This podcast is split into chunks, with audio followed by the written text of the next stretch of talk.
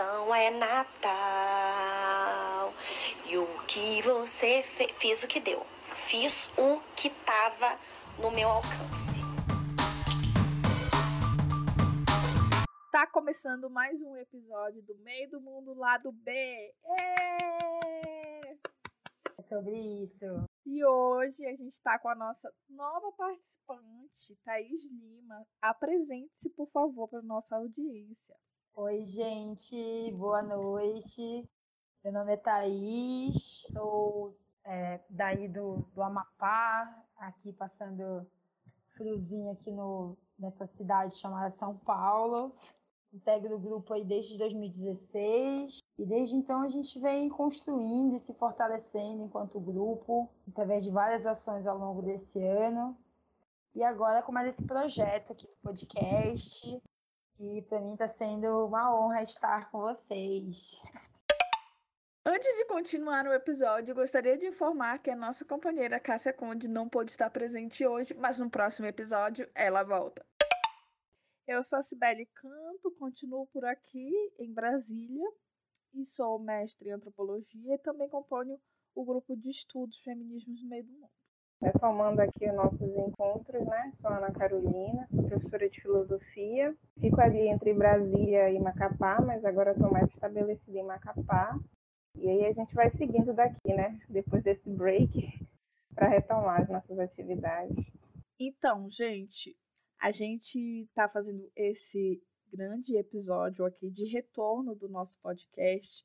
Depois de sei, quantos meses, gente? Três, quatro meses paradas. E tudo isso porque a gente está cansada. Estamos cansadas, estamos exaustas, estamos sobrecarregadas. E o nosso episódio de hoje é para falar justamente sobre essa experiência do cansaço.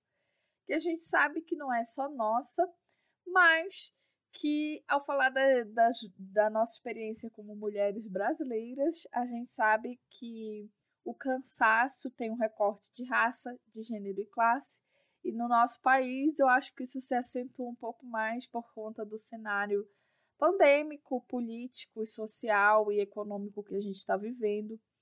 É, enfim, a questão da nossa saúde mental, da sobrecarga de trabalho, o trabalho doméstico e todas essas questões se acumularam, junto também com as nossas obrigações e trabalhos acadêmicos e, e a nossa vida, né? Porque a vida ela não para, a vida ela passa atropelando a gente de várias formas, né? E, e eu acho que foi muito difícil para a gente conseguir é, manter a nossa produtividade aqui no podcast e manter a nossa vida funcionando também ao mesmo tempo, né? E foi justamente por isso que também as atividades do grupo de estudos Feminismos no Meio do Mundo acabou sendo suspensa também depois da leitura do artigo da Lélia Gonzalez. A gente deu uma parada e estamos retornando, né, retomando as atividades do grupo agora e é o primeiro passo disso é nosso, o nosso lançamento do episódio de retorno, né? O grande retorno do nosso podcast. E aí, eu não sei, eu acho que a gente poderia falar um pouco mais sobre a entrada da Thais aqui no, no nosso podcast.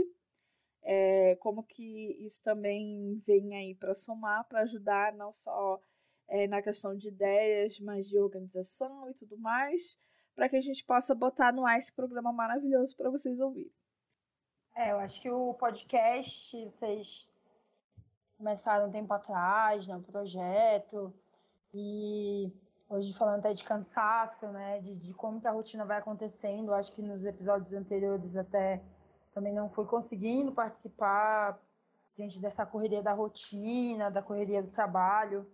É, eu, para quem não sabe, eu sou profissional de educação física, eu trabalho com saúde mental, atualmente trabalho no CAPS, né, que é um centro de atenção psicossocial, um CAPS adulto, e tem sido bem cansativo esses tempos, né? Eu acho que não só individualmente, mas coletivamente, de perceber que nesse momento de pandemia as pessoas elas estão muito cansadas, as pessoas têm se sentido muito sobrecarregadas, é, coletivamente tem sido bem exaustivo em alguns momentos, algumas, algumas ações, principalmente nesse momento caótico que a gente está vivendo, desse governo com esse cara aí no dito como presidente e que está num processo de desarticulação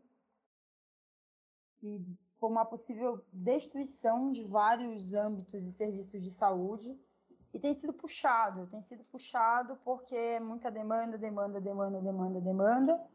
E chega um momento que você para e pensa, né? O que, que eu consigo fazer? O que, que eu estou fazendo? Será que eu estou fazendo algo de uma forma que está sendo interessante para mim? Ou eu estou num looping ali de meio automático, de no dia a dia, na vida, no trabalho? E o que, que a gente vai fazendo? E como assim, ter algum ânimo para fazer alguma outra coisa, né? Eu me sinto muitos dias bem cansada de a ponto de chegar em casa e ficar num silêncio até a hora de dormir, porque algumas outras interações e até barulho às vezes é uma coisa que parece tiro assim do eixo, né? Porque é tanta coisa acontecendo durante o dia. Você para e pensa, caraca, o que está acontecendo, né? De onde eu tiro ânimo para fazer alguma coisa que seja, seja ler um livro que eu quero, seja assistir uma série que eu quero, né? O que, que, eu consigo fazer, né? Tanto que eu estou há muito tempo sem assistir nenhuma série, não consigo acompanhar série. Acho que o que eu ando fazendo é lendo alguns livros de alguns assuntos que vão me interessando, mas algo que é muito oscilante. Tem dias que eu leio, tem dias que eu não leio, tem semanas que eu passo sem ler nada. E o que eu consigo manter com frequência é ouvir música, né? Ouvir música para tentar dar uma agitada, uma movimentada nas ideias e no dia a dia, né? O que eu tenho sentido muito é, é um cansaço físico, mas acho que o pior para mim é o, o cansaço mental que eu tô sentindo, sabe? É, eu sinto que eu fico sempre assim a um passo do esgotamento. Eu tô rindo, mas é sério. É, é o que eu sinto. Eu estou tentando levar é, adiante uh, meu projeto de carreira acadêmica, assim, e isso me suga muito emocionalmente, assim, é, por conta do que eu estou produzindo no momento, que são assuntos mais delicados, um pouco mais sensíveis para mim, e ao mesmo tempo tem sido é um desafio um pouco maior, porque eu tenho uma relação um pouco uh, ruim em relação a um trabalho que eu desenvolvi, ao processo de desenvolvimento desse trabalho. E aí eu acho que isso acaba gerando mais é, estresse e mais cansaço mental para mim. E aí é muito estranho, eu não sei se vocês têm essa mesma sensação, mas é como se tivesse o tempo todo alguma coisa me cutucando assim lá dentro da minha cabeça.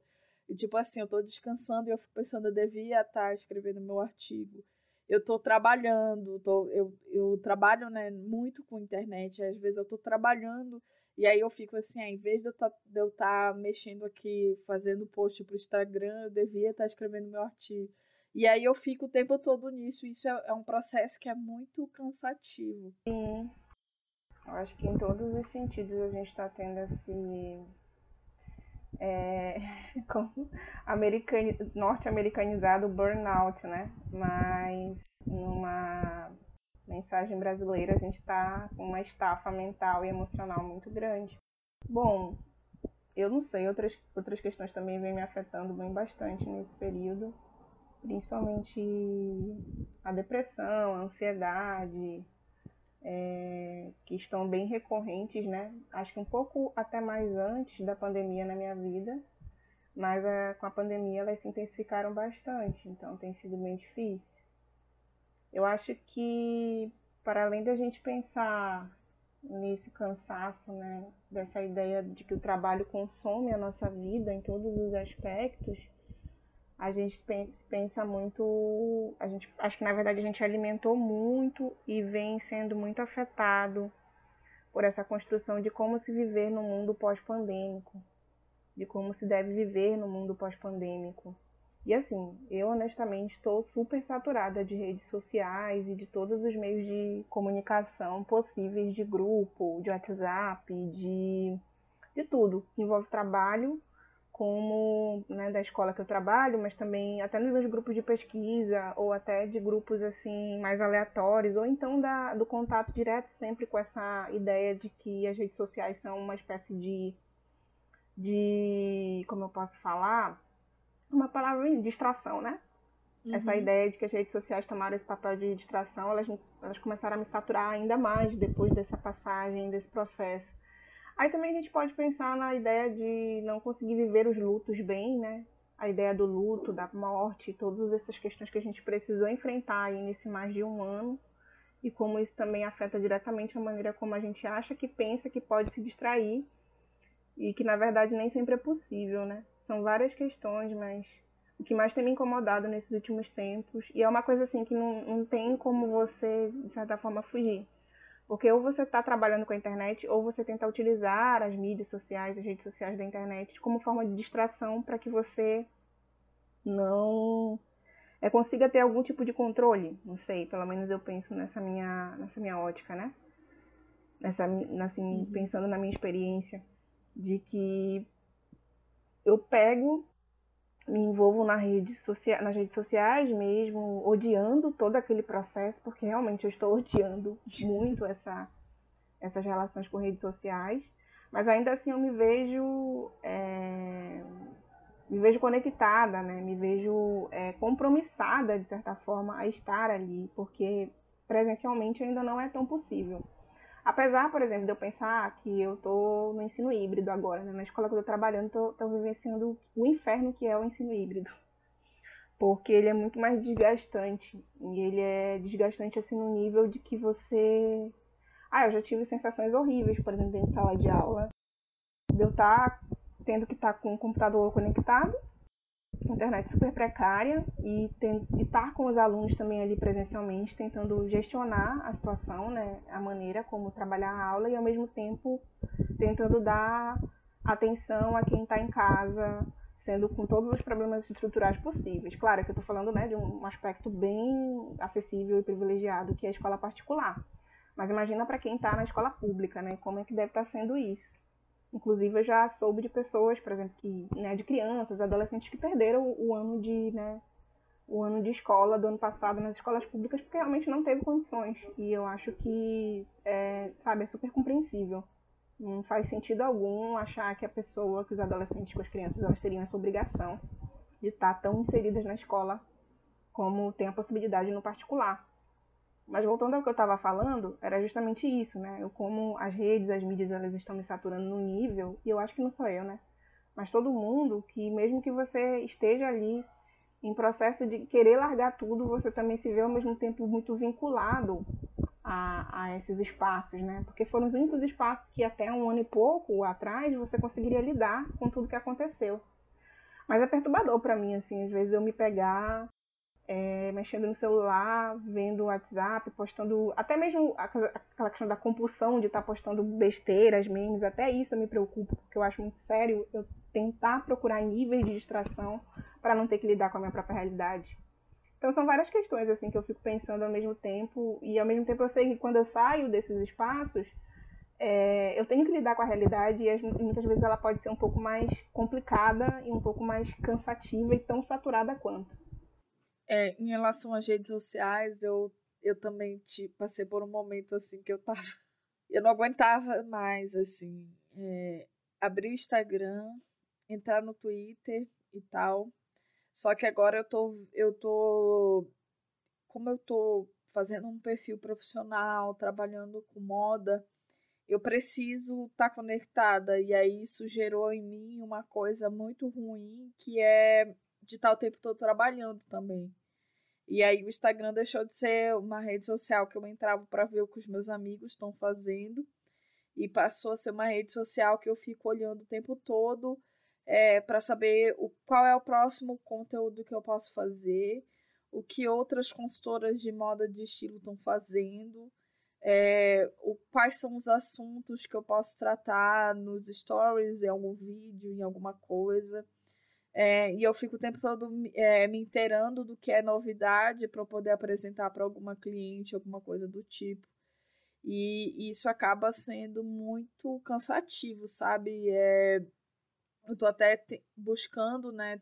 Tentando encontrar um jeito de fazer com que esse trabalho não seja um trabalho que nunca tem fim, porque é muito fácil é, a gente pegar e entrar nessa e, e, e internalizar um pouco também dessa mentalidade de que a gente tem que trabalhar, de que a gente tem que amar o nosso trabalho e de que a gente tem que se realizar pelo nosso trabalho e tal, e passar a enxergar como uma fatia muito pequena da vida. E é muito difícil a gente a gente abrir mão desse tipo de pensamento que é internalizado na gente desde sempre, assim, pela nossa família, né, principalmente, pela criação que, que eu tive, assim, de que, ah, o trabalho é, dignifica a gente, é o trabalho, é, é quem não trabalha, não tá fazendo nada, é vagabundo,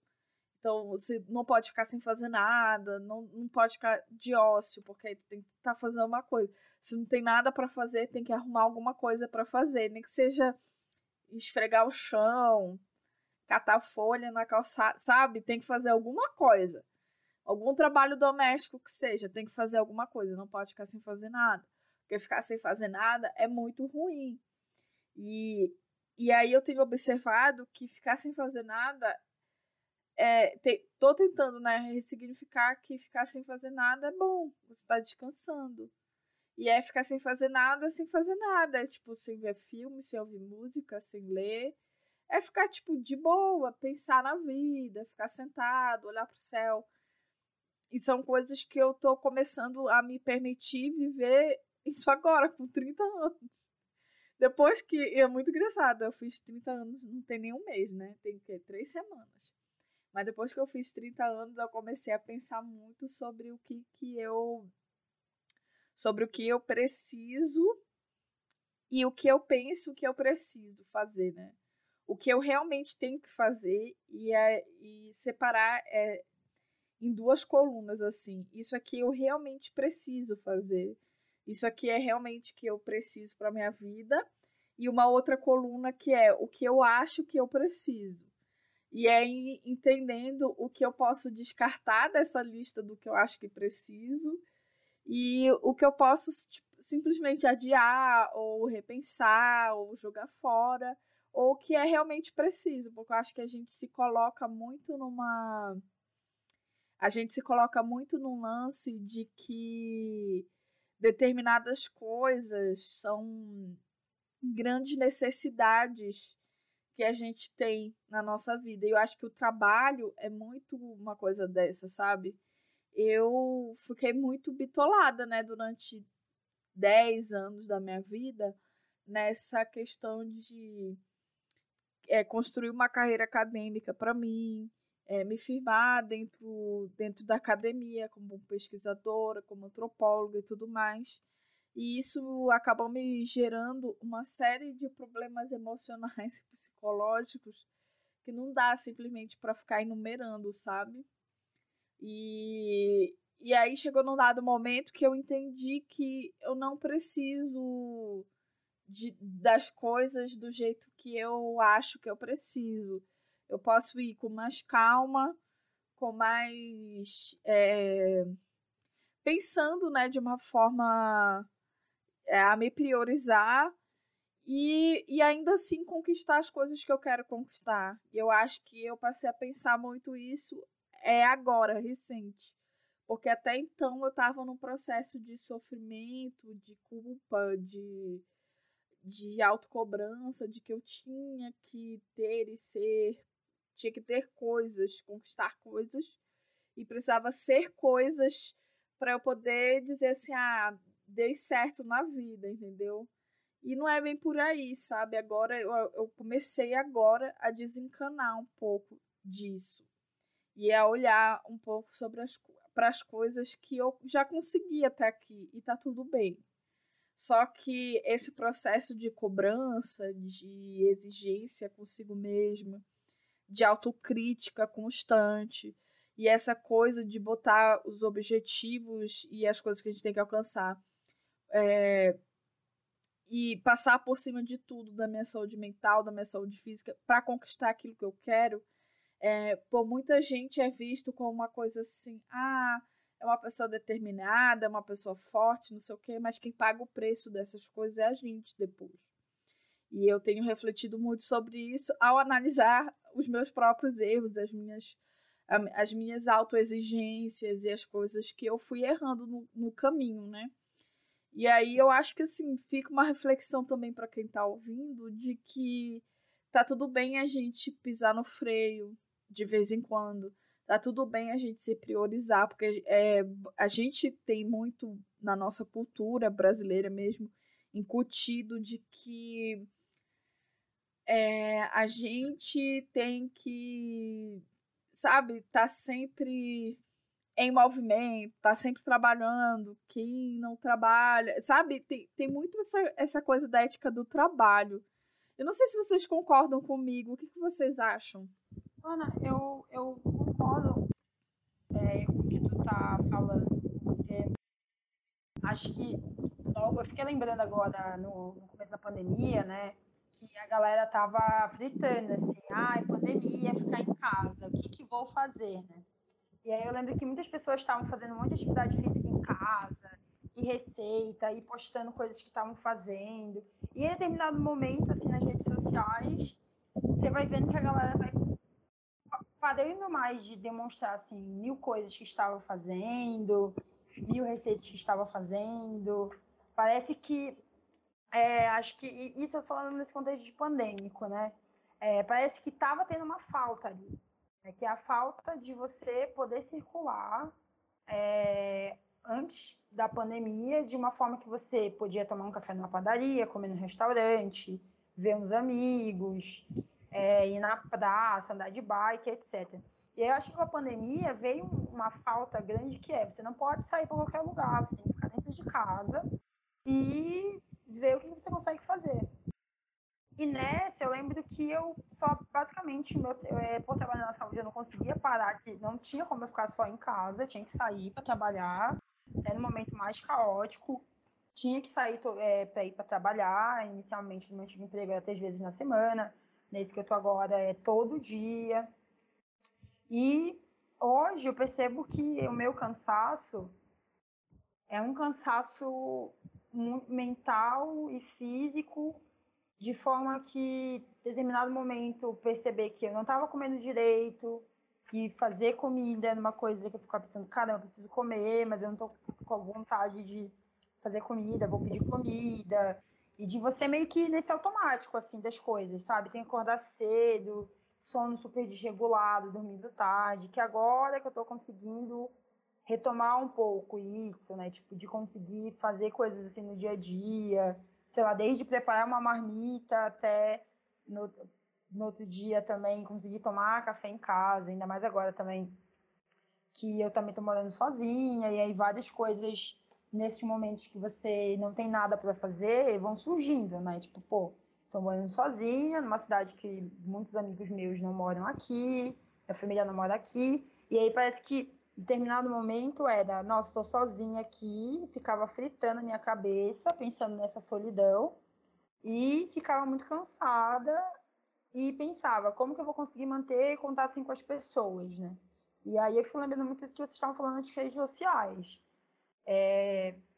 Antes eu tava, ficava muito inteirada, postando muito no Twitter, vendo muito Instagram, vendo muito vídeo no YouTube. Só que hoje eu passei alguns meses sem Instagram, entrando muito pouco em redes sociais. Mas agora parece que, que eu estou ali, voltei ali, mas algumas coisas não fazem muito sentido. É, o sentido no sentido de ver graça, assim, de ver graça naquilo que está acontecendo, de até ver o que, que as pessoas estão postando. E aí entra o WhatsApp também, que é uma ferramenta que por conta também do trabalho, não tem como não usar, mas também é uma ferramenta de entrar em contato com os amigos, entrar em contato com a família. Mas chegou um momento que eu fiquei pensando, eu não estou conseguindo manter contato com ninguém, não quero manter contato com ninguém, quero dormir, final de semana inteiro, não falar com ninguém. Só que não dá, né? Porque aí você se isola. De forma que esse contato, que esse cansaço também é perigoso. Porque ele pode tender levar você a uma tendência de isolamento que você ficava pensando, eu ficava pensando, preciso descansar, então preciso dormir, preciso dormir bastante e vai ser isso. Só que nessa é perigoso porque você fica pensando, caramba, eu tô isolada, tô há dias sem mandar mensagem para ninguém, sem responder as mensagens que chegam, sem saber como minha família tá, como meus amigos estão. E aí é uma coisa que você revê, assim. E aí hoje eu vou vendo muito o que, que consigo fazer, o que, que é possível. Né? Manter contato com as pessoas de uma forma que seja possível, de final de semana não entrar em grupo de trabalho, porque não trabalho no final de semana. Tem pessoas que entram, mas na segunda-feira perguntam: ah, mas você não viu o grupo? Não, não vi. Final de semana, não vou ficar vendo o grupo das coisas que estão acontecendo no lugar que eu não estou. E o que, que a gente vai conseguindo fazer e que seja interessante, assim. Acho que até agora, coisas reabrindo, né, alguns espaços reabrindo, é, além desse receio, né, de você, da pandemia tá aí, do Covid já tá circulando, mas é pensar o que, que eu vou fazer, né? O que, que eu vou fazer depois de passar um tempão dentro de casa e sair, o que, que eu vou fazer fora de casa. Mas aí, quando chega o final de semana, eu pensando, não, eu quero ficar em casa de boa, dormindo, acordar, fazer carinho na minha gata, fazer uma comidinha que eu gosto, tomar uma, uma bebida em casa mesmo. Às vezes com pessoas, às vezes não. E é muito louco, porque eu percebo que nesse momento de pandemia, assim, diante de várias coisas que foram acontecendo esse ano, foi uma coisa que eu comecei a perceber de fazer que antes eu não fazia tanto, né? De beber sozinha, de comer sozinha, de ir para, sei lá, numa padaria tomar um café sozinha. Né? Eu acho que é isso, né? A gente vai se sobrecarregando. Em determinado momento parece que eu tenho que me deparar ao estar sozinha em determinado espaço para eu ver como que eu consigo estar em outro espaço com outras pessoas. E ao mesmo tempo vem essa, essa questão, né? Ah, me, para mim é muito nítido assim, essa tendência a isolamento, que vem sendo um exercício diário há um tempo de não me isolar, de manter contato com as pessoas. Mas ao mesmo tempo, se cansaço bate, você pensa, caraca, o que, que eu vou fazer? Ah, vou dormir né? Mas aí vou dormir, vou ficar deitada na cama, não fazendo nada, não assistindo nada, não ouvindo nada, só olhando pro teto pensando, de repente dormir. Mas aí você vê de repente, ah, não, mas fulano, aí vem comparação, né? Ah, mas fulano acordou cedo, foi pra academia. Mas fulano tá fazendo mil e um cursos. Mas fulano tá fazendo uma pós-graduação. Mas fulano tá encontrando tais amigos e eu não tô. Ah, as pessoas marcaram um rolê e eu não consegui no rolê porque eu fiquei em casa, sabe? E aí agora eu tô meio desencanando, sabe? Falei, ah, não tô afim, né? Às vezes eu percebo que eu não tô afim porque eu não tô afim de ir. Ou de fazer. Mas às vezes eu fico pensando, não, eu não vou fazer tal coisa porque eu tô cansada. Meu corpo não responde, meu corpo é só ficar deitado ali, com aquela aguinha morna caindo do chuveiro, fica um banho demorado e você pensar, caraca, eu tô descansando aqui por cinco minutos nesse chuveiro de água morna para dar uma desanuviada e uma relaxada, assim de, uma forma muito momentânea. E depois você sai do chuveiro, passa e você se depara, caraca, olha tantas coisas que eu tenho que fazer. E aí vem listas, né? Tipo, já parei de fazer listas também, que é uma coisa que estava me deixando super ansiosa. Dizia, vou fazer uma lista das coisas que eu tenho para fazer. Vou fazer uma lista de coisas que eu tenho para comprar no supermercado. Eu não conseguia comprar, às vezes, tudo que eu tinha que comprar no supermercado. Agora eu vou e penso, o que, que eu tenho que comprar agora? Mentalizo aquilo, vou no mercado, vou em direção, compro, ou preparo, estou em casa e penso, tenho que fazer isso, tenho que fazer aquilo, várias coisas, mas eu, eu no determinado falo, não, não vou conseguir fazer tudo isso. Vou fazer isso, isso e isso, que eu consigo fazer agora. Vou, faço e tento ficar em paz, assim, se é que dá para ficar em paz. Eu, ai amiga, eu tô na mesma, na mesma vibe também. Eu ando assim, cansada de tudo é, eu saí poucas vezes, né? Inclusive uma delas foi para encontrar com a Ana. Eu saí poucas vezes assim que não tenha sido para supermercado, para coisas assim, sabe? Essenciais. E em todas essas vezes eu confesso que eu me senti um pouco. Sabe? Ai meu Deus, o que eu tô fazendo aqui na rua, sabe? E só que ao mesmo tempo é muito bom é, a sensação de que é, voltar a uma vida a ter uma vida social fora de casa é muito bom, sabe? E essa sensação de que a gente pode é, me deixa muito feliz. É, ontem, anteontem, não lembro exatamente que quando, rolou um show do Jonga. Eu sou muito fã dele. E aí eu fiquei assistindo os stories assim do show.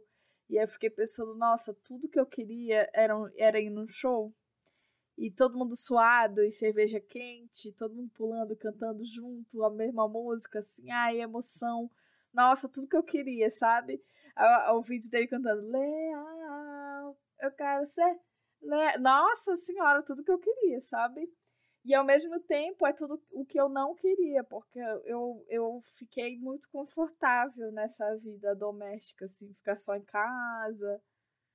E aí a gente sai, passa umas horinhas fora de casa, já é super cansativo. Já dá uma preguiça, sabe? De sair. Ai, eu não sei, tem, tem dias que eu me sinto muito eu, eu me sinto muito. Tem dias que eu me sinto muito jovial, assim, com, me dá uma nostalgia da adolescência e eu quero sair, conquistar o mundo. E tem muitos dias, a maioria deles tem sido dias que eu só quero ficar no meu canto, sabe? E interagir o mínimo possível com os outros. E aí eu tô, eu tô nesse nesse mood assim, ou num extremo ou no outro. Então, Acho que são muitos os efeitos, né, do que esse isolamento e que essa realidade que a gente está vivendo está causando na gente, né? Sobretudo essa ideia de como a gente vai retornar e como a gente vai lidar com as nossas relações, como a gente vai lidar com todo esse processo de readaptação e tal. Essa ideia também, né, de que tem que existir uma terceira dose de vacina, então a gente tem que ali se atentar ainda para o uso de máscara, de álcool em gel, que ainda não é tão possível, mas ao mesmo tempo eu consigo agora, né, de certa forma entender que muitas pessoas necessitam, né, retornar e estar mais fisicamente em contato, dividir os espaços. Mas eu acho que vai ficar uma neura aí coletiva, né? Pelo menos de quem tem consciência, assim, que vai ser difícil mesmo você voltar a aglomerar de fato. Fiquei pensando outro dia, cara, a gente tá no fim do ano, né? Daqui a pouco são as festas. É, ano Novo, Natal, e depois tem Carnaval. Eu sei que muita gente não, não vai, né? É, não vai poder evitar, né? Ou não vai querer evitar mesmo. Vai querer participar e fazer coisas. Só que assim, por exemplo, eu estou pensando muito na perspectiva econômica também, financeira. Que coisa, as coisas estão muito difíceis também financeiramente, né? De alimentação, de transporte, uhum. de tudo. E aí eu fico pensando, cara, tem gente que tem, mas tem gente que não tem, e mesmo assim a gente pode expor essas pessoas e, e nos expor. Então são várias, várias questões que vão se enredando a partir da ideia de sair ou não sair de casa, ou sair com frequência de casa, e qual seria essa frequência.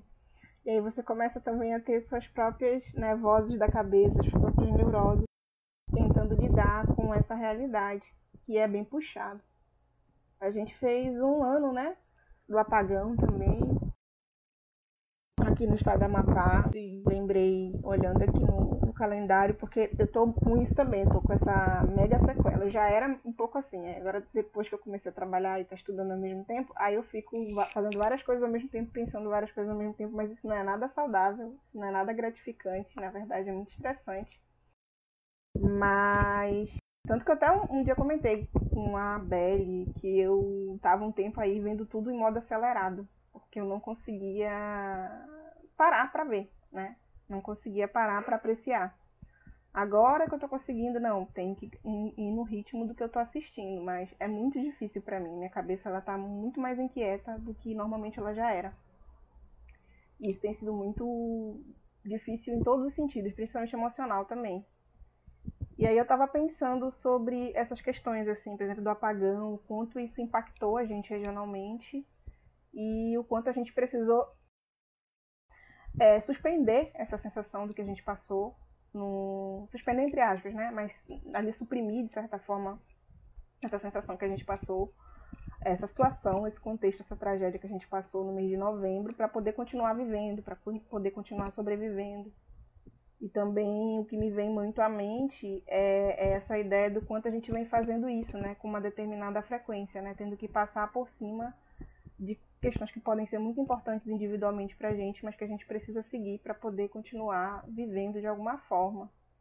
E aí eu estava pensando nessa questão do, da pandemia, também pensando na questão do apagão que a gente teve, e do fato da nossa energia só ter aumentado o valor e também só ter simplesmente ter quedas né, de energia, ainda ter muita alteração em relação à energia e da crise financeira, de alimento, de comida, de gasolina e tudo tá ao mesmo tempo acontecendo e a gente não poder é, nem conseguir assim descansar, né? Ou então, no sentido, né, ah, a, Thais estava falando, né? Ah, é, tá debaixo do chuveiro e vê que tá tentando descansar, tá tomando banho debaixo do chuveiro. Eu não, não consigo mais fazer isso. Porque a minha cabeça, infelizmente, ela tá sempre voltada muito ansiosa. Mas eu imagino que isso deve ser uma luta para muita gente, né? Muita gente está lutando consigo mesmo para poder sobreviver à sua própria existência após pandemia. Eu acho que é um desses pontos é, centrais, né? além dos estruturais, né? Comida, trabalho, é, existência, vidas afetivas, né? família, tudo isso está envolvido também. Mas é essa relação do eu comigo, né? Eu comigo e o outro, que a gente está tentando restabelecer novamente, mas que ao mesmo tempo tem sido muito mais difícil porque a gente constru...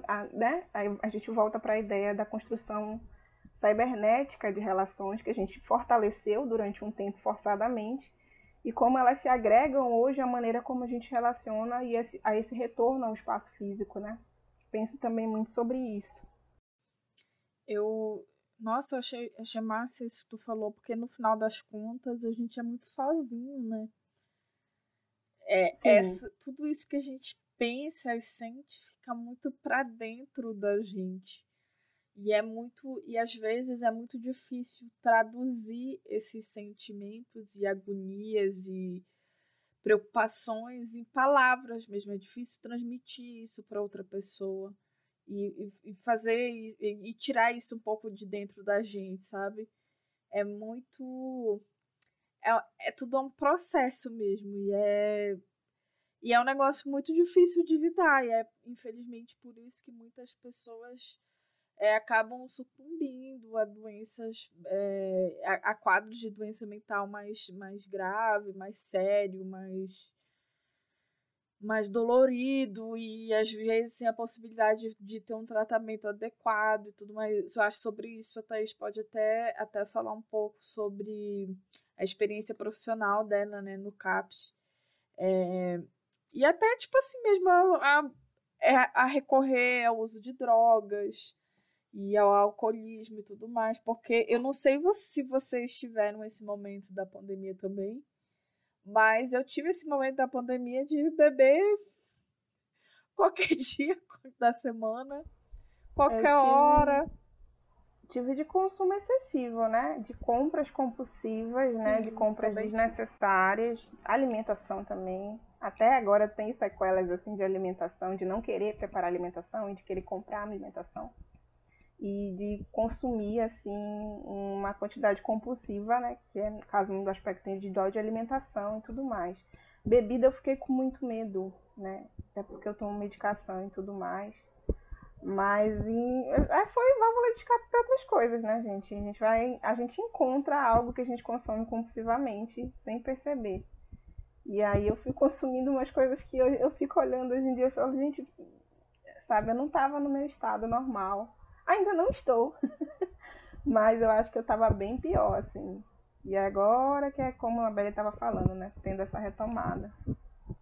Vocês falando de consumo nessas fases de na pandemia, né, de beber muito, de enfim, de excessos, é porque eu lembrei porque falando em relação a isso, acho que uma coisa que a pandemia fez, teve fez uma época, teve um período que eu acho que eu estava fumando muito, assim. Teve uma fase que eu fiquei fumando muito, porque ficava dentro de casa e às vezes, quando trabalho, as coisas da vida, ficava fumando de uma forma muito grande, assim, um consumo de, de cigarro muito alto.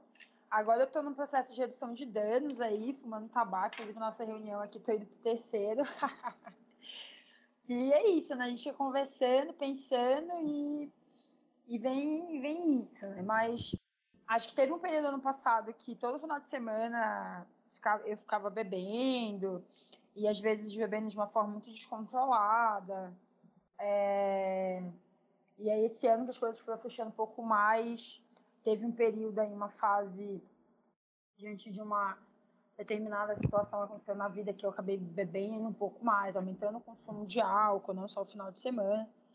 E agora acho que as coisas estão um pouco mais equilibradas, assim, né? Tipo, tanto que eu ando bebendo muito pouco, né? Tipo, passei já semanas sem beber, eu saí para um rolê, eu ir para casa de alguns amigos e não beber, porque não tava afim. E de entender um pouco o que vai fazendo parte disso, né? Desse cansaço, assim, de pensar, pô, eu tô cansada, não vou beber e ficar mais cansada ainda, sabe? Não tô afim.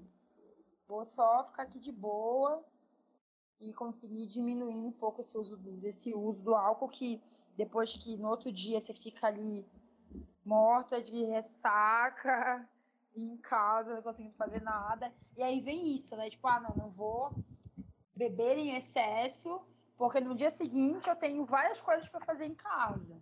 E aí eu ficava nessa fita. Não, eu vou ter um monte de coisa pra fazer em casa, então não vou poder aloprar muito, porque eu tenho que fazer isso, fazer isso, fazer aquilo. Às vezes também algumas reuniões que aconteciam no final de semana. E hoje também tem algumas atividades no, religiosas aí que que vão também fazendo que eu vou dando uma segurada um pouco nessa, nessa onda. Mas que isso, assim, falando um pouco das nossas vivências, né? Mas trabalhando no serviço de saúde mental, gente, é, é, é, muito, é muito louco é, o quanto que as pessoas elas estão adoecendo. E como que várias pessoas estão chegando, assim, em busca de um cuidado de saúde mental. Acho que ano passado, quando a pandemia começou, teve um estudo da Fiocruz, né, um curso da Fiocruz sobre Covid, que falava que de um terço da população, metade ia apresentar alguma questão de saúde mental. E eu acho que hoje isso está muito nesse, desse, nesse ano, acho que do primeiro, de metade do primeiro semestre até agora, falando pela minha experiência no meu trabalho, esse, o número de pessoas que estão em busca de um cuidado tem aumentado muito, assim, por vários motivos, né? seja de uma ordem neurótica ou seja de uma ordem psicótica, né? Da pessoa estar tá em casa, ficar muito em casa, ficar desempregada, e aí o cara começa a ter delírios e começa a ficar com alteração de comportamento e vai parar no CAPES para em busca de um cuidado e antes isso nunca ter acontecido na vida. Ou de pessoas mesmo que começaram a fazer uso intenso de álcool e outras drogas e por ficar muito em casa, isso começou a apertar muito, e aí começou a ir buscar um serviço de saúde para cuidar disso. Ou de, o número de pessoas também com quadro de ansiedade grave tem aumentado bastante. Né? Tipo, eu não consigo trabalhar, eu não consigo ficar em casa, eu não consigo fazer nada na minha casa porque eu não, porque eu não consigo por N motivos, assim. E isso vem chegando muito no trabalho, e isso vem fazendo refletir muito. Eu fico pensando, tipo, cara, olha só como as coisas estão acontecendo, né? De pessoas chegarem e falarem, eu não consigo trabalhar, eu tô cansada, eu não consigo dormir, eu tenho que trabalhar, mas eu não consigo dormir, eu não consigo cuidar da minha filha, eu não consigo cuidar das tarefas de casa, eu não consigo trabalhar direito, eu não consigo fazer nada, eu preciso de ajuda. É, e esse número de pessoas em busca de, de, dos serviços de saúde, né, não só o CAPS, mas também o serviço de atenção básica, as UBS, né, os postinhos de saúde, tem aumentado. Né? Então, acho que isso é reflexo também desse momento pandêmico que a gente está vivendo, que agora as coisas têm se intensificado. As pessoas, acho que no começo parece que a galera estava meio dizendo, isso é, minha, isso é minha suposição, tá, gente? Minha impressão. Acho que as pessoas estão muito no looping, tipo, em algum momento isso vai acabar, vou conseguir fazer as coisas aqui normalmente e tá tudo certo.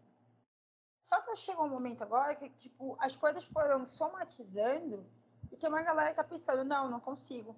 Eu fiquei muito tempo em casa, não consigo sair para o meu trabalho porque eu fico com medo. Eu não consigo pegar um trem porque eu fico com medo de pegar Covid. E aí eu fico pensando, se eu pegar Covid, eu vou passar Covid para minha filha e para o meu marido. Minhas filhas são menores, eu não consigo sair. Eu prefiro que fique presencial, mas eu tenho que sair, eu tenho que trabalhar, porque eu tenho que bater meu ponto para conseguir ter uma grana no final do mês. E assim, gente, isso tudo são exemplos assim de coisas que casos uhum. que vão chegando no CAPES que vão me assustando, né? Porque eu acho que isso é agora, esse ano. Ano que vem, os anos seguintes, isso vai só aumentar ainda mais. As pessoas vão ficar, não gosto dessa palavra, mas vão ficar com essas sequelas. De você conseguir sair, fazer coisa. E eu fico pensando, tipo, ah, tem gente que tá tranquila, dizendo que tá de boa, que tá seguindo a vida, que tá fazendo isso, fazendo aquilo fora. Mas tem gente que não. Tem gente que não está conseguindo pegar transporte público depois de um tempo porque fica pensando que pode pegar Covid. Mas acho que juntando, aliando com o nosso tema, diz muito também de um cansaço. Assim. De um cansaço que é, eu não consigo fazer nada. Mas eu tenho que fazer um monte de coisa. E eu não consigo. De várias pessoas chegarem e falarem, eu não consigo fazer nada. E nesse fazer nada, ali é, acrescenta-se não dormir. E aí chega assim, eu pensando, caraca, mano, a pessoa não tá conseguindo dormir. Né? E eu acho que tem duas coisas assim que acho que podem adoecer as pessoas. É não, não dormir e também não tá conseguindo ter o mínimo acesso a direitos básicos de qualquer ser humano, que é comer, que é ter moradia, que é ter a forma de se manter. E aí, nesse momento caótico que a gente está vivendo, né, que teve ano passado, teve esse auxílio, esse ano teve essa diminuição do auxílio, vários, agora com a questão do Bolsa Família, é, o governo também cortando o direito a algumas pessoas a, a bilhete único especial para não pagar passagem, e aí pessoas tendo que pagar passagem de volta e não tendo formas, é, alguns serviços né, assistenciais para se manter, a galera vai ficando pilhada e desse pilhada não consegue dormir, depois aí com isso fica ansiosa, e a chance disso agravar é muito grande. Né? E aí, às vezes, eu fico me perguntando, né, como prevenir que esses agravos de saúde mental se potencializem, fiquem de forma muito aguda para essas pessoas, mas também como que eu posso prevenir qualquer coisa em relação a mim, assim. Desde, tipo, tô dormindo muito tarde, acordando muito cedo e pensar, não, isso não tá legal. Tem que dormir, sei lá, pelo menos umas seis horas. Teve um período que eu tava dormindo quatro horas, depois cinco horas. Agora eu tento dormir seis horas oito horas, só final de semana e olhe lá. Né? Mas tudo isso que eu estou citando, eu acho que são formas assim de a gente observar como que as coisas estão tensas, né? Como que isso vai circulando nossa alimentação, nosso sono, como isso vai refletindo no nosso corpo, através de indisposição. De às vezes dizer, ah, eu vou fazer uma atividade física aqui todo dia. Todo dia nada, não consigo fazer todo dia. Parei de ficar dizendo, vou fazer atividade física todo dia. Não consigo faço, às vezes, duas vezes na semana e fico, tento ficar tranquila, né? Pelo menos duas vezes na semana eu fiz, assim. Ah, e teve uma época que eu ficava pensando, ah, vou, tenho que diminuir a quantidade de cigarro que eu tô fumando porque tá muito intenso. Aí fui tentando diminuir. Aí agora tô fumando tabaco, fumando um pouco, vai ser um, um, dependendo dos dias um pouco menor, mas é, são várias formas de você observar como que você vai ficando pilhado, acelerado e cansado e não conseguindo fazer outras coisas e às vezes se culpar por deitar na rede, olhando para a planta e pensando, caraca, o que, que eu tô aqui deitada e tá tudo bem. Né? Que momentos que a gente consegue ficar sem fazer nada, que tu tava falando, bem, e dizer, tá tudo bem. Ficar a gente não consegue. A gente não consegue. Não, porque a gente fica nesse looping, né? E aí vem, aí às vezes eu fico, de, falando de novo isso, fico nessa comparação. Aí por isso eu acho também que redes sociais foi uma coisa que foi deixando de fazer sentido.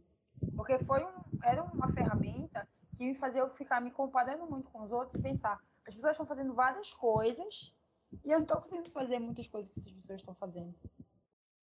E agora eu penso, tá tudo bem, sabe? Tá tudo bem. Consigo fazer poucas coisas no dia a dia. E tentar pensar tá tudo certo, falar isso na minha análise, conversar com amigos, e tentar ver formas assim de se manter mantendo as coisas de uma forma possível individualmente, coletivamente. Pois é, eu, eu assim, eu, eu gosto sempre de pontuar, né, que a gente está falando das nossas experiências, das nossas vivências, e somos pessoas com uma certa camada de privilégios, né, porque a gente tem trabalho, a gente tem casa, é, a gente tem comida, tem conforto, e com certeza em outros contextos de falta de de falta de acesso, de falta de dinheiro, as coisas são com certeza muito piores. E mesmo com esse padrão de conforto e trabalho e casa que a gente tem, com certeza tem as questões financeiras, econômicas que não tão fáceis, ou super complicadas. Esses dias eu estava assim pensando, gente, tudo que eu queria. Se eu tivesse dinheiro sobrando, eu não ia ter nenhum problema psicológico, eu acho. Acho assim, ou muito pouco, porque eu ia. Porque boa parte da minha preocupação se dá pelo fato de querer, é, querer coisas e precisar de coisas e ter que batalhar muito para conseguir essas coisas, porque eu não tenho dinheiro, sabe? É, tipo assim, é querer ter. É, é pagar o plano de saúde, é pagar a terapia, é pagar. É, é ter uma alimentação legal, é pagar uma academia para ter, ter uma saúde um pouco melhor. É, sabe? Aí tudo isso envolve o quê? Dinheiro, né? E isso que eu tô num contexto que não é um contexto de falta. É um contexto só que pode melhorar um pouco, entendeu? Pode melhorar não é um contexto de falta, né? Porque aqui eu trabalho, o Rafael trabalha, então é um outro contexto, né? E aí eu sempre é, é sempre importante pontuar que o que a gente está conversando aqui é a partir das nossas experiências, mas que a gente entende que existem experiências diversas e contextos que são muito mais difíceis de lidar com esse cansaço e pessoas que estão em condições tão doloridas e complicadas e de falta também, que não têm acesso a, esse, a um momento de autocuidado nem de reflexão. E eu acho que é importante a gente pontuar que a gente entende, mas é, a gente está falando da nossa experiência. E aí lembrar também que a nossa discussão de hoje ela foi uma discussão mais livre, né? A gente não fez um roteiro, a gente queria conversar um pouco sobre os processos que a gente passou e que trouxeram a gente para esse período de ato aqui do podcast e dizer que a gente está planejando voltar, retornar com é, os nossos episódios do, do programa saindo quinzenalmente. E temos ideias, vem, coisa, vem coisas legais por aí. A gente também está pretendendo voltar com as atividades do grupo Agora, pensando em alguns outros contextos, em alguns textos legais aí para a gente discutir. Infelizmente, a gente descobriu hoje que a nossa conta do Instagram foi banida. A gente não entende muito bem porquê. Vamos atrás de resolver isso. Mas enquanto é, a gente não retoma a nossa página do Instagram do grupo de estudos, vocês podem acompanhar é, a gente nas nossas redes sociais pessoais, que vão estar linkadas aqui na descrição do episódio.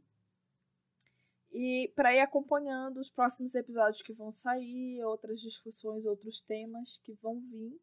E a agenda do grupo de estudos também que a gente vai estar soltando por aí essa semana.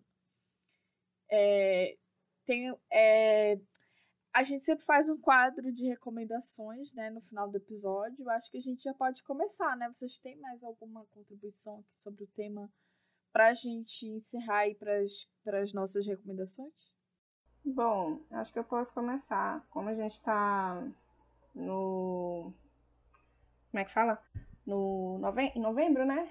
E sábado é dia 20 de novembro eu vou deixar a recomendação de dois episódios de um podcast que eu escutei hoje sobre um livro chamado Afropessimismo, do autor. Vou abrir aqui um instantinho. É... Acho que é melhor lá no... outra rede. O nome do livro que saiu é Afropessimismo, né? E o nome do autor é Frank B. Winderson, que é um intelectual, professor dos estudos afro-americanos.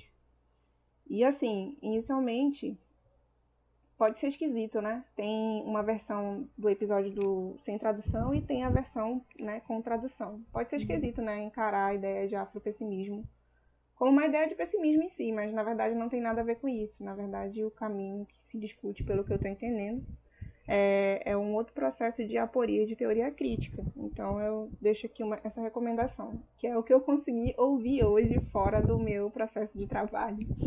Porque como daqui a pouco é o primeiro dia do Enem, então eu tô tipo, né, naquela correria de é, fazer uma revisão essa semana com as turmas que vão fazer as provas e preparar conteúdo e tudo mais, fora Sim. do âmbito do trabalho. Então, eu acho que é, isso fica uma dica, né, para quem quiser conhecer essa ideia, teoria também. Thaís. E falar também. Ah, desculpa. Ah, não, pode ir. Não, lembrei. Quinta-feira eu vou participar de uma roda de conversa com, realizada pelo Centro Acadêmico de Filosofia da UEAP, que vai falar né, com a temática de que né, não é só em novembro que a gente deve né, debater né, assuntos questões raciais, mas sobretudo a roda de conversa que eu vou participar e colaborar se chama Tornar-se Negro. Então, provavelmente ali eu também gostaria de contribuir mais com essas questões do da, da Neuza, né, que vai sair, já saiu o livro dela, na verdade, pela editora Zahar, né, Tornar-se Negro, e também trazer outras questões em relação a essa temática estão convidados, né? Ah, legal. Vai ser, vai ser online, amiga? Creio que sim, vai ser online. Ah, beleza. Depois a gente bota o link aqui também na descrição do episódio. Tá. É, Thaís, duas recomendações. Gente, eu tenho algumas assim que vão vem fazendo sentido para mim. Uma delas é se você tem pet, que nem eu agora, fazer um carinho no seu pet. A lua aqui tá bem bonita no meu colo. querendo cafuné. Acho que fazer o cafuné no pet que você tiver. Acho que tomar um banho gostoso no momento que você estiver assim pilhado. Ver vídeos aleatórios no YouTube. Uns que eu adoro são vídeos de abrindo minha casa. Que são vídeos muito bons. É sério, gente, é uma coisa que me distrai muito. Às vezes eu tô nervosa, eu fico, ah, eu vou ver um vídeo de alguém que tá com a casa nova. Inclusive, o vídeo da Gabi de Pretas, da casa dela, eu achei maravilhoso. Achei a casa dela muito linda. É, de podcasts, um que eu venho ouvido bastante e que vem sido muito interessante é o Afetos, também da Gabi. Sou bem cadelinha da Gabi Oliveira, sim. e livro, gente, um que eu tô revisitando que vem me dando um pouco de ânimo e força em momentos que caindo no limbo é o livro da Audre Lorde, né? O Irmão Outsider, que tem vários artigos interessantes. E acho que a Audre Lorde, ela dá, traz um pouco de força, assim, no dia a dia, com alguns textos desse livro sobre algumas questões que agora, né, a gente está no mês da consciência negra, vem sendo muito interessante revisitar. Assim. E também para quem é aqui de São Paulo estiver ouvindo, vai ter um ato no sábado que vem, lá no MASP, se eu não me engano, a partir de meio-dia, pode colar. Bom, a minha recomendação. Ai, gente, olha, vou ser bem sincera. Ultimamente, é, eu só ando assistindo coisas que são muito confortáveis para mim, sabe? Coisas que eu tenho até uma certa vergonha, não vou dizer que no podcast, não. Mas. vou não. Aí.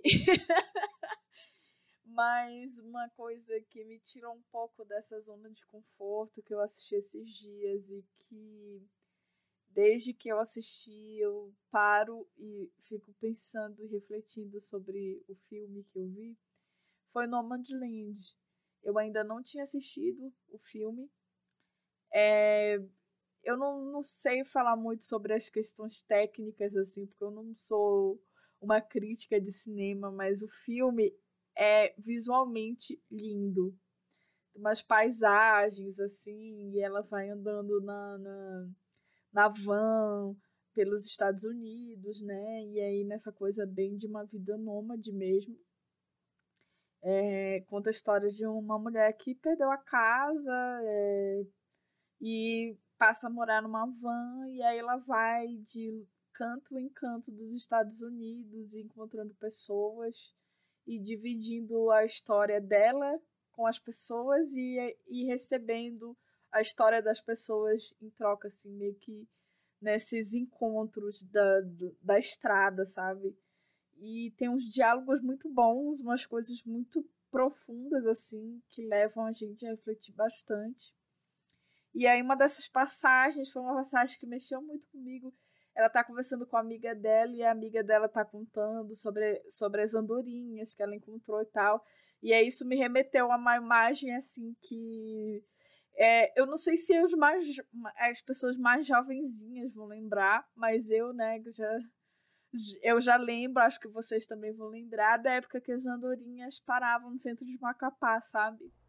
E aí me trouxe Sim. uma sensação tão gostosa, tão boa, de uma ligação que não tem nada a ver com o filme, mas que eu acho que vale a pena, assim, pela lembrança, pela memória. Eu amei o filme, o filme é muito bom, mas é um filme muito sensível, sabe? Se você não tiver num dia, não tiver num dia mais melancólico, não vale a pena, tá? Mas eu, o filme é muito bom. Recomendo. E a única recomendação que eu tenho, gente, eu queria ter mais para oferecer para vocês, mas por hoje mesmo, por esses últimos tempos aí, eu andei muito, eu andei vendo muita besteira. Ah, outra coisa que eu posso recomendar que é bem legal e que vale a pena é a novela A Viagem no Globoplay. Gente, novela é ótima. olha, é, é, é muito bom. É muito bom pensar que ela foi escrita por uma autora negra, apesar da novela ser branca de tudo, né? O elenco majoritariamente branco e tal. Mas eu, eu acho uma delícia saber que a Ivone Ribeiro era uma mulher negra e ela abordava de um jeito muito sensível várias questões e questões emocionais, espirituais e sociais de um jeito bem, bem diferente assim do que a gente espera para uma novela, então acho que é bacana. E o figurino também é muito bom, vale a pena assim pela pelo Desculpa. visual estético assim da novela, é, é bem interessante. E é isso, assim, eu não tenho mais o que recomendar não. A outra coisa que eu quero dizer é que a nossa companheira de gravação, a Cássia, não pôde estar presente hoje no nosso grande retorno. Mas no próximo episódio, é, a gente espera que ela possa estar presente. E aí ela pode falar um pouco também sobre o processo de cansaço dela. Talvez no próximo episódio ela vá aparecer aqui para conversar com vocês também. E a gente Sim. se vê, né, gente? Tem mais a algum recadinho? Vê, galera. Sei, se cuidem, É difícil, mas se cuidem. Sobreviver a mais um ano. ano que vem vai ser porrada, então vamos, vamos tentando. E tu, Thaís? Ai, gente, vamos que vamos. E fazendo o que, que a gente quer que é possível a gente fazer. Então, pessoal, é, é isso. Esse foi o nosso episódio de retorno e a gente espera ver vocês de novo por aqui. Beijo, gente. Amo vocês. Tchau. Tchau. Até a próxima. Até. Valeu, galera.